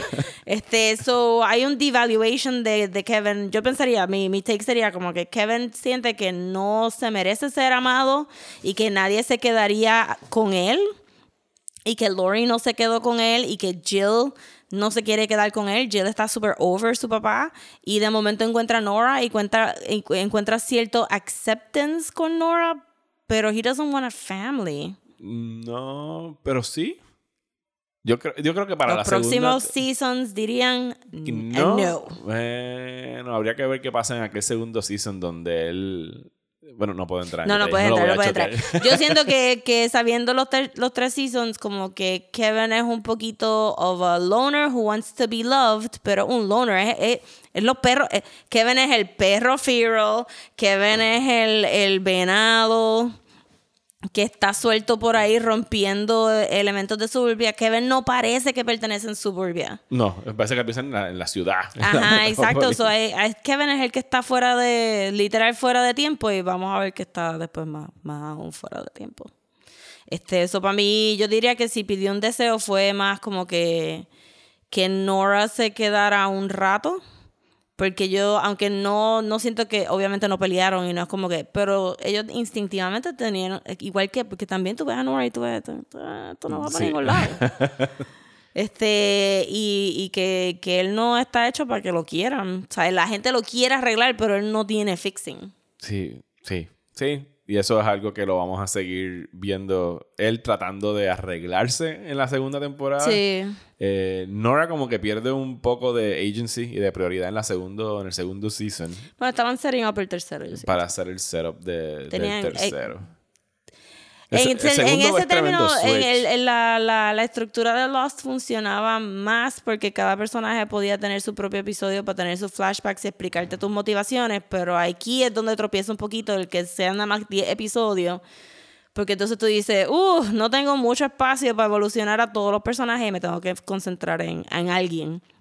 Pero si podemos echar para atrás, porque aunque la historia de Tom de Thomas fue la más floja, Sí. sí también tiene un el, el trauma de él siendo que él se trató de suicidar con la novia antes del Great Departure. Ujú. Y la novia se muere y él no. Y él pierde la, el scholarship de, de... No, él no era como que un jock. Tiene como que un... Si eso pasó, a lo mejor lo explican en el segundo season, porque aquí lo acabo de ver y no lo recuerdo. No, pues no sé. Porque yo pensaba que él, que él no estaba en la universidad porque había, por razones de injuries, de haberse tirado del edificio con la novia. Ah, ese es el flashback donde hay dos personas tirándose de un edificio. Sí, sí, sí, sí, sí, sí. Ah, tienes razón. Sí, Fíjate, sí. ahí tienen Porque él tiene, el- tiene un death wish Ajá. también. Pero entonces lo, está, eh, el vivir de que tú te trataste de suicidar y tu novia se murió y después para colmo se fueron 140 Tienes años. razón. Yo pensaba que eso era un flashback. No, no pensaba que era de él en ese momento cuando le Pues no hay enseñaron. más nadie ahí. Es verdad, es verdad, ¿no? Tienes Sí. toda la razón. De verdad Sí. que es un detalle que incluso No me recuerdo lo de la universidad, pero quiero decir porque el build de él era como que medio atlético Ajá, y ajá. usualmente, pues, y como no está en nuestra universidad y esa separación de, de, de la familia de él y que la familia lo estuviera buscando todo el tiempo como que sí, ok, sí, ok, porque él está frágil. Ujú. Eh, pero está, está cabrón que, sea, que, te- que sea un pacto, que tú sobrevivas el pacto y después que, ah, me, me hubiera desaparecido si no hubiera hecho el pacto, I guess, me voy a ir con este tipo que se está tirando un chorro de teenagers asiáticas en, en un rayo. Super crazy. Pero que también es un abandono para Jill, porque Jill es simplemente un teenage acting out kind of a thing.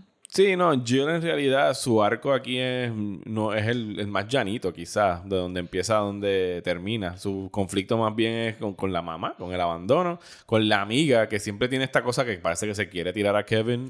Pero realmente no, y parecería que es como que that's just the way she talks. Eh, Porque no pasa nada. Digo, en el libro sí explícitamente te dicen que la amiga de Jill quiere tirarse a Kevin y que Mm. Kevin en todo momento está como que no, esto no va a pasar. Que es igual que el de acá. Que el, yo creo que el Kevin de acá y la amiga como que lo resiente un poco y en algún momento se lo reclama y dice, Did you fuck my dad? Ajá. Ajá. Sí, pero es porque, o sea, pero Kevin en ningún momento No, se no, ve no. como que that would be a remote possibility. Kevin nada. tiene un hard line ahí. Sí. Pero y la, y la establece bastante Ajá, clara. sí, so Kevin is not that bad, es lo que te están diciendo. No, no, él nada más Porque haberlo spells. hecho ya hubiera sido como que you can kill a person, pero fucking a teenager ya estás Sí, ahí no, a nivel de Holy Wayne, no. Sí, no, no puedes empezar ahí en la primera Ajá, temporada. Si quieres que estemos contigo en este journey. Ajá, exacto, como que no. Pero este, sí, la, la amiguita se ve un poquito, este, un poquito random. Ujú. Y, pero it's fine. Bueno, está ahí para que Jill el- tenga el- de quien bounce, igual que los Ajá. gemelos que son los panas de ella que están por Sí, ahí. que también se sienten bien random y es como que el infatuation que todos ellos cogen con Nora eh, se siente un poquito fakey, y, pero realmente no lo seguimos explorando, so exit all of these people menos Jill y that's fine. Como que no trajeron tampoco tanto a la historia. Sí. El, el trauma de Jill es que estaban en un science fair y, y todos estaban agarraditos de manos cuando se desaparecieron las personas. O también es como que la idea de que estabas aguantándole la mano a alguien y de momento they're not there. Sí. Y a todas estas no hemos hablado de muchos misterios que incluyen en la serie, porque en realidad no, como no tienen explicación, no hay que como que abundar mucho en ellos. Está la revista de National Geographic que el papá de Kevin está buscando y en ningún momento explican cuál es su importancia. Que esta es una revista, una edición del setenta y pico. Lo único que en cierto momento él ojea y sale algo que dice Cairo, que es donde el sitio Sí. donde está la cabaña. Que en realidad son de estos detalles que están ahí nada más que para Crear un poquito más de mood. crear tu, ¿sabes? Como que cucar tu curiosidad, pero que no necesariamente son cosas que tengan que concluir. Están los sueños de Kevin, que tú no sabes si es parte de su psicosis, si el, que el tipo era de verdad o de mentiras, que de repente él desaparece random de, de, de la cabaña donde estaban teniendo a, a Patty. Sí, también. No, no vuelve a aparecer. Los perros, él, él se lleva en algún momento un perro Sí. que él le había apostado en uno de sus blackouts, que él le decía que él podía domar a uno de estos wild dogs, y al final sí el perro resulta verse domado porque está como que más tranquilo. Es como él. Es como, es como él. Es como él. Está tranquilito, pero En cualquier momento. momento. te puede morder. Yo no sé, yo no me acuerdo si ellos se los llevan para el segundo season Sí, en el. ¿Se los segundo, llevan? sí, sí, sí. Sí, es como con running joke, ya se Ah. tiene que quedar con el perro, ya lo salvó. Este, sí, yo siento que, que The Leftovers y, y Atlanta enseñan una nueva manera de contar historias donde tú puedes tener elementos de realismo mágico o de, de supernatural Sí, o stuff. surrealismo y cosas así. Ah, y surrealismo, and it Y aceptarlo. works. Y aceptarlo, pero si no no, tienes que explicarlo. y no necesariamente tienen que traer algo a la trama principal, es simplemente un desvío o un misdirection o un extra added element al, al world building que pues está ahí y es como si estuvieras leyendo una novela y Ujú. pasa algo este simbólico o whatever, pero lo estás viendo. Sí, yo no recordaba que este season eh, enseñaba esto ya. Yo pensaba que era algo que empezaba full en el segundo, pero Patty se le aparece como una visión a Kevin al Mm. final y le dice como que ahora voy a estar contigo todo el tiempo. Sí, el, el foreshadowing para los otros dos seasons, which is good porque no, no queríamos perder esa actriz. No, no, no, es buenísimo. Es, ella es handable, de verdad que es tremenda en, en Y ese todo personaje está bien bueno también. No, no, sabes, como que we're kind of glossing it over, pero hay muchas, muchas cosas que Andauer hace que como no puede hablar, pues, ok, pues no está hablando, but she's Es overtaking the whole presencia, scene. Ajá, sí. exacto. Incluso da hasta más miedo que no hable. Ajá, sí, bien brutal. El, pero sí, a mí el- me, me encantó este primer season. Entiendo por qué es difícil para las personas to get into it, porque es bien bleak, ¿sabes? No... Sí, Eh, tú- no hay, no hay un up, No no, hay un upwards momentum. No, es como que todo es como que ya, esto es la que hay y todos estamos deprimidos. Y yo admiro mucho eso de esa serie porque de verdad que hay que tener agallas para tú tirar un season y que HBO diga como que, mira, no, esto está muy triste para ponerlo en televisión. Y que Lindelof haya podido hacer eso. Y el hecho de que haya sido una serie, me imagino que de un budget más pequeño. Y me sorprende que hayan logrado sacar tres temporadas de aquí porque parecería algo que cancelarían en la segunda. Bueno, como se supone que hayan cancelado la segunda y ellos pidieron para terminar la historia 3 y por eso es que el tercer season es más corto. No, ellos no la cancelaron. Ellos llegaron a un happy medium de como que, ok, te vamos a dar un tercer season, pero tenemos que cortarle dos episodios. O a lo Ah, mejor pero ellos como que effectively canceling it. Mira, te vamos a dar un chance de hacer un final, pero this is over. Está bien, pero es mejor que just cancel it outright. yeah, yeah, sí, porque si lo hubiesen acabado... O sea, esto acaba en cierta forma el libro y tú puedes decir, bueno, hasta aquí llegó The Leftovers, pero no es como que el final más satisfactorio del mundo. Porque se quedan unos No, puntos y hay mucho foreshadowing de qué es lo que va a. Porque tienes el baby, tienes Ajá. las visiones y como que sí, necesitarías continuar eso. Si no, ahí sería medio random terminarlo en el primer season. Pero el, el conflicto ese de creer y no creer lo que está sucediendo lo van a elevar aún más en las próximas temporadas.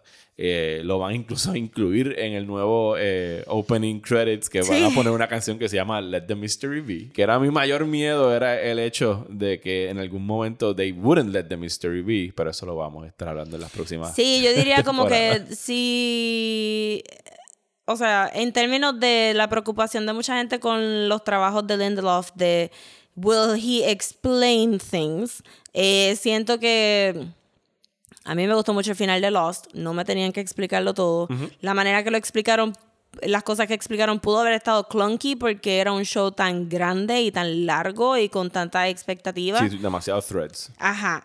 Pero tampoco llega al nivel del final, Leftovers no llega al final de Watchmen, donde a mí no me gustó porque nos ex- reexplicaron muchas cosas que ya lo habíamos tomado por dado y lo hicieron de una manera clunky en el sentido de we really want to make sure que tú entiendas que esto fue lo que pasó, versus The Leftovers que se mantiene poético all the way throughout los tres seasons y que el final que vayan a ver en el tercer season es está escrito para que pegue con el resto de los otros seasons. No es un final de stop, este, ¿verdad? Record scratch. Ajá. Ahora te voy a explicar todo. O sea, no es la, no es la presentación de PowerPoint de, de Chernobyl al final. sí, que literalmente Literal, una presentación. Este, so que, que para mí, The Leftovers también, maybe es porque fue tan cortito que, que pudieron mantener el mood throughout y tú sientes que, que toda la serie es satisfactoria sin que te paren y te expliquen spoon feeding qué fue lo que pasó. Sí, a mí una de, los- de mis escenas favoritas que como que cerró la serie fue cuando tienen que enterrar a Patty, que llega Matt como que sí, loco, yo vengo a ayudarte, yo soy un reverendo, pero yo también puedo Ajá, enterrar gente exacto. muerta.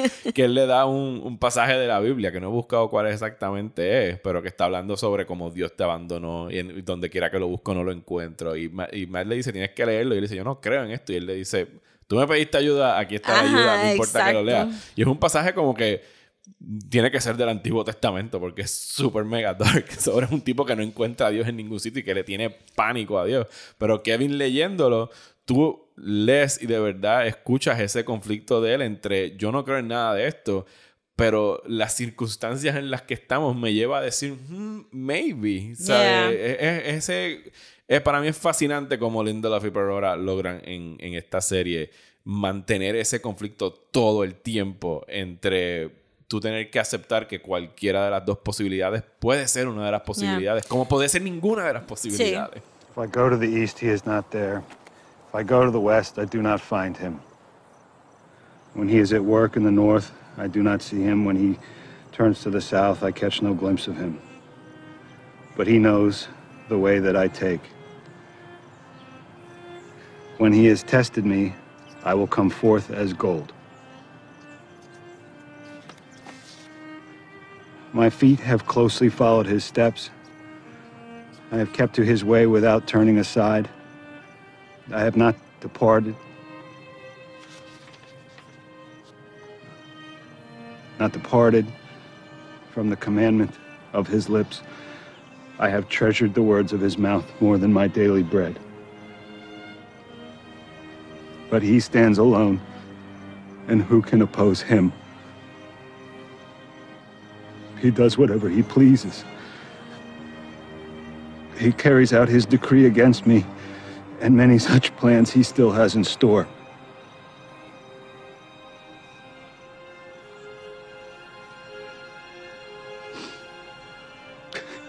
That is why I am terrified before him. When I think of all this, I fear him. God has made my heart faint.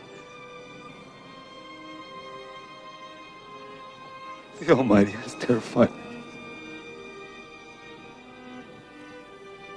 Yet I am not silenced by the darkness, by the thick darkness that covers my face.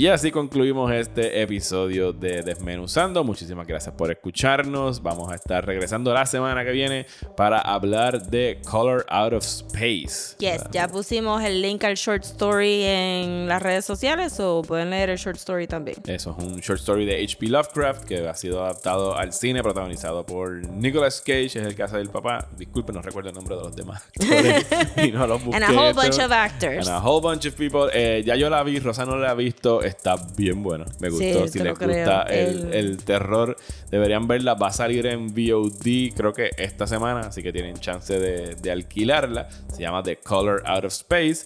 Y antes de irnos, queremos agradecer a las personas que se han unido a nuestro Patreon, donde esta semana van a poder escuchar un episodio sobre Happy Together, la película de Wong Kar Wai que están dando en el Criterion Channel. Y la semana que viene van a escuchar otro acerca de Moonlight de Barry Jenkins, que fue influenciada en parte por eh, Happy Together, más en cosas de estilo y cosas así, no, en términos de, de historia. Yeah, Eh, exacto. Sí, eh, eso lo- eh, vamos a agradecer a Abdiel, que se sumó al nivel de los 5 dólares al mes, y a Edward, que está en un dólar al mes. Muchísimas gracias a ambos por unirse al Patreon.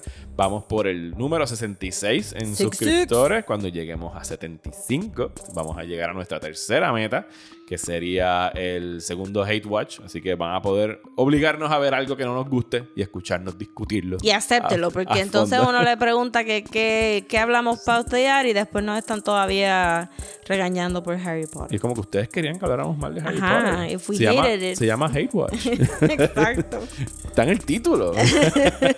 Así que muchísimas gracias a esas dos personas y gracias a los que continuamente nos apoyan en Patreon eh, todos los meses, donde pueden escuchar episodios adicionales. Tenemos commentary tracks de solo y posiblemente tengamos más en el futuro. Yes, y nuestro end goal siempre va a ser ese live show. Sí, el live show cuando lleguemos a 100, en el 2020 va a haber un live show de Desmenuzando, lo estoy diciendo, va a suceder.